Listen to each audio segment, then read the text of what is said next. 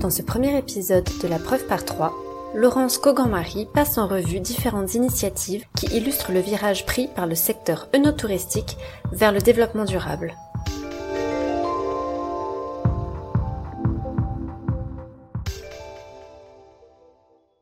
Le tourisme durable, ne représentant que 7 à 10 des voyageurs, reste encore limité, mais est en forte croissance. En effet, l'éco-sensibilité progresse chaque jour. Le secteur du tourisme, et en particulier de l'œnotourisme, n'échappe pas à cette prise de conscience. Aujourd'hui, à niveau de service et de qualité égale, les touristes choisiront des prestataires qui mettront en œuvre une démarche de développement durable. Cet œnotourisme durable ne se limite pas à produire des vins bio et à les offrir à la dégustation à la vente de ses visiteurs. L'éco-œnotourisme s'intègre dans une stratégie durable d'une exploitation viticole. Cette approche s'associe généralement à une protection et à une valorisation des paysages, d'une approche écologique dans la conception de la cave, comme la toiture végétale du domaine Boisset à Nuit-Saint-Georges, ou même le bien-être des salariés, comme c'est le cas à la coopérative Les Vignerons de Buzet. D'autres domaines adoptent une politique durable, aussi bien au niveau de la production de leurs vins que de leurs prestations œnotouristiques.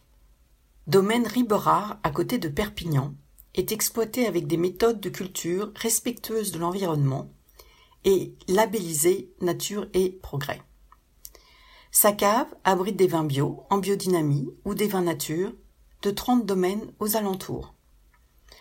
On y trouve également un restaurant gastronomique où est offerte une cuisine locavore réalisée avec les produits des petits producteurs locaux.